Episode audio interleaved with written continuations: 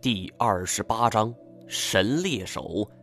石头强冷不丁的来了这么一句话，我们三个都是不禁愣了一下，包括脸上一向无太多表情的太前。太这个姓氏十分稀有，要说石头强他是猜中的，这绝对不可能。我和金锁也没有提及过要找的人就是太前，而我随即意识到，石头强似乎对于太前的身份有着更多的了解。老师，你快说说！还没等我说话，金锁那边已经迫不及待了。石头强点了一根烟，慢悠悠地说。这件事儿啊，说来有些年头了。他狠狠的又嘬了一口，扭头看着我：“你有没有听说过神猎手？”我好半天都没有反应过来，不知道这是个什么东西。如果是一个人的话，我不知道什么人可以夸这么大的口气。孔子、孟子这么大的成就，也只是被称为圣人。而一个人要是被称作为神猎手的话，那得是个怎样的人呢？青色的烟雾从石头强的鼻孔之中冒了出来。他说道：“神这个字眼看起来高大上，其实却见不得光。这就是黑道上边形容牛逼的同行的，比方说神偷什么的。老实啊。”你说你大家都这么熟了，能不能捡要紧的说呀？旁枝末节的就别想了。老石神情有些古怪，他没有理会金锁怎么说，而是食指和中指夹着香烟，拇指抹着下巴，然后又吸了一口，说：“神猎手说的是咱们这一行的一位，这个人上山入海无所不能。”更有传闻说他是浮萍渡海，本事有多大？一开始我也没见过，直到有一次，我接到一封奇怪的信，这信上只有一个地址，落款是三道爪印撕碎一根羽毛。我愕然惊讶，这、这、这是老一辈中江湖救急的标志。嗯，石头强点点头，看来干爷教了你不少。他接着说：“当时我想，能够联系上我的，还能够用这种古老的标记来传递信息的，一定是这行里的前辈了。本来我是不想去的，现在都什么年代了，事不关己是高高挂起。而那时候我刚做成一笔买卖，正是潇洒的时候。可说来也巧啊，当晚师傅给我打了个电话，要我和干爷一起去一趟。”说干爷也收到这样一封信，而就连师傅他老人家也不例外。行里的规矩你是知道的，宣布金盆洗手以后，天大的事儿都不能打扰他老人家。何况我师傅当时都已经八十多了，这件事儿主动找上了我们师傅，断定这件事情是非同小可，要我们师兄弟是无论如何都要去一探究竟。既然师傅都发话了，我们也不可能说不行了。而那个时候和干爷也好久不见了，干脆就去看看。一支烟抽完了，石头强又点了一支烟。说起来，你们可能不相信，你们都想不到这封信上的地点是在哪儿。我和干爷到那儿的时候也愣住了，这是一家废弃的科研事务所。院子已经荒废了，除了两三辆废弃的小汽车和长满了铁锈的胯子，也没别的。说起来，倒有点鬼片的感觉呀。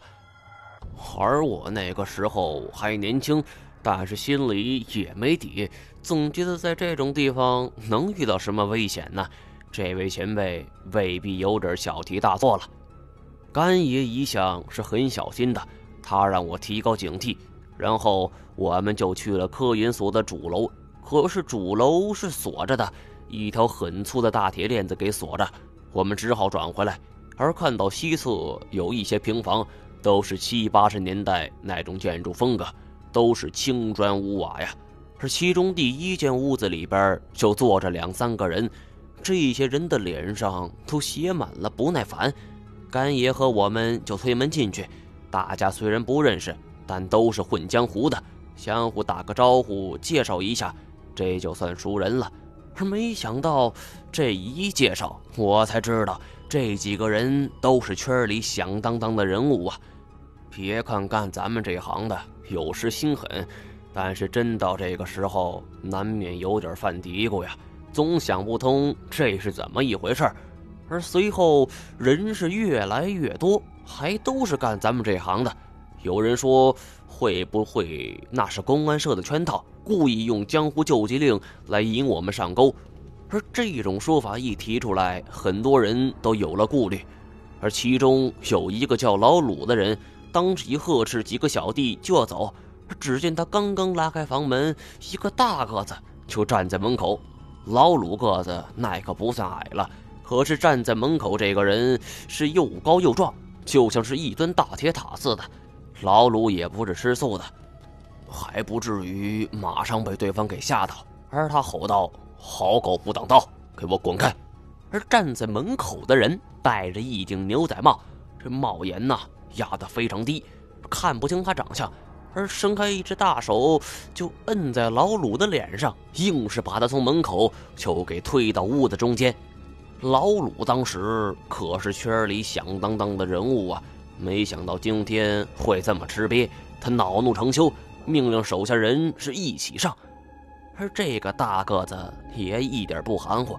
我们在场这些人甚至都没看清楚他究竟是怎么动手的，只觉得是眼前一花，老鲁的人已经被全部打趴下了，而老鲁胸口被大个子一只大脚给踩着，脖子上被一柄金色短剑逼着，脸色都变了。当我听到“金色短剑”四个字的时候，瞄了太前一眼，他的身体抖了一下，眼神是死死地盯着石头墙。石头墙继续说道：“不过一分钟，老鲁就被制住了。我们这一屋子三五十个人是看得目瞪口呆。而正在这个时候，门口啊进来了一个老先生。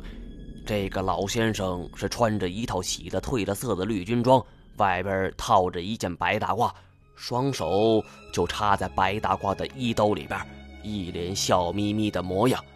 而老先生一进来，屋子里顿时就安静了，因为从他的穿着打扮和年纪看上去，就知道他不是我们这行的人。的确，年纪大了，一般做这行的四五十岁以后，基本就是退休状态了，因为体力已经跟不上了。除非是懂得利用一些机关巧术来诱捕动物，比如说常见的狼陷阱或者是熊陷阱。老先生走上台之后，依旧是笑眯眯的模样。他说：“首先，欢迎各位赏光来到这个小地方，因为我们这行的见不得光，所以招待不周，还请各位老大海涵。”他这一番话呀。是引起了大家的窃窃私语。听他的语气，他也是咱们这行的。可是对于这位老先生，在座的每一个人竟然没有一个人认识的，这就比较奇怪了。这时候，老鲁他是憋着一肚子气，很不客气的说了句：“你谁呀？”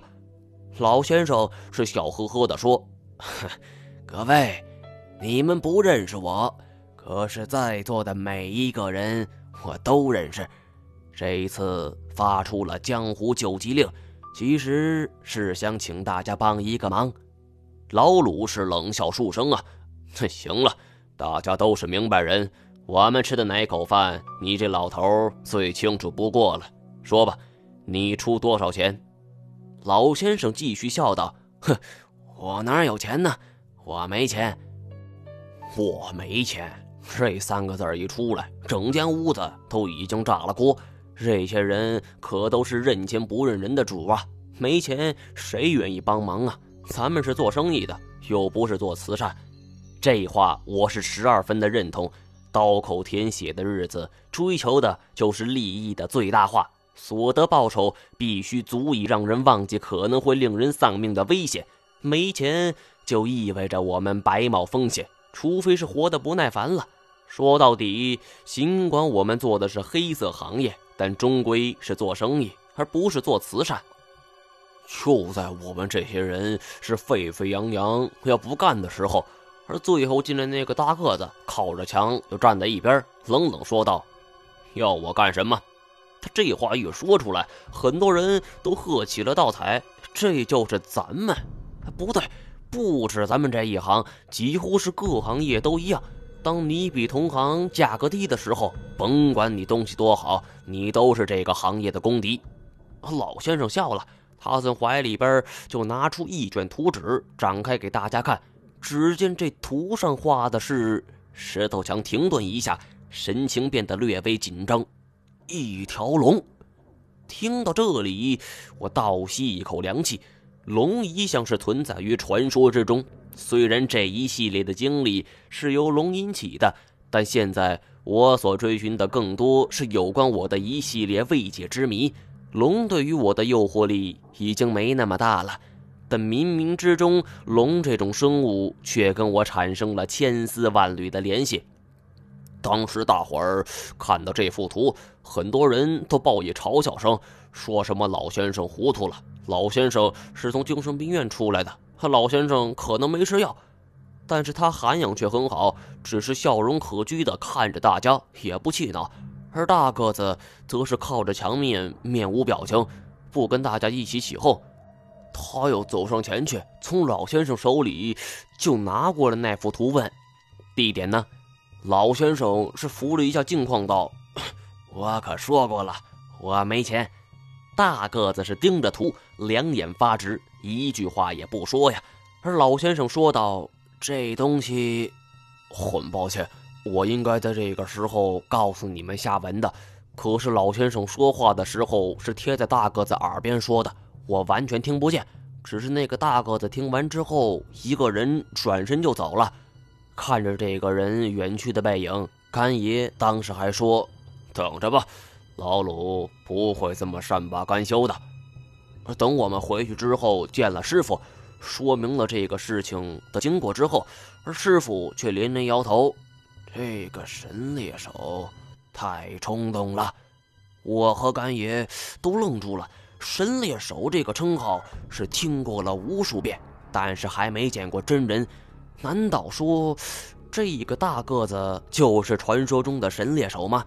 而没两天呢，道上就传出了消息，说老鲁是被人废了一手一脚，彻底退出江湖，他的地盘也被人接手了。要说老鲁那个时候也算是个人物，在他地盘之上还没人敢惹他，嚣张的很。怎么就被人废了呢？我觉得能办成这事儿的，恐怕只有那个大个子。于是我就四处打探这个大个子的行踪，而最后还是师傅告诉我说，这个大个子就是道上传说的神猎手，本名叫做太克剑，是师伯的徒弟。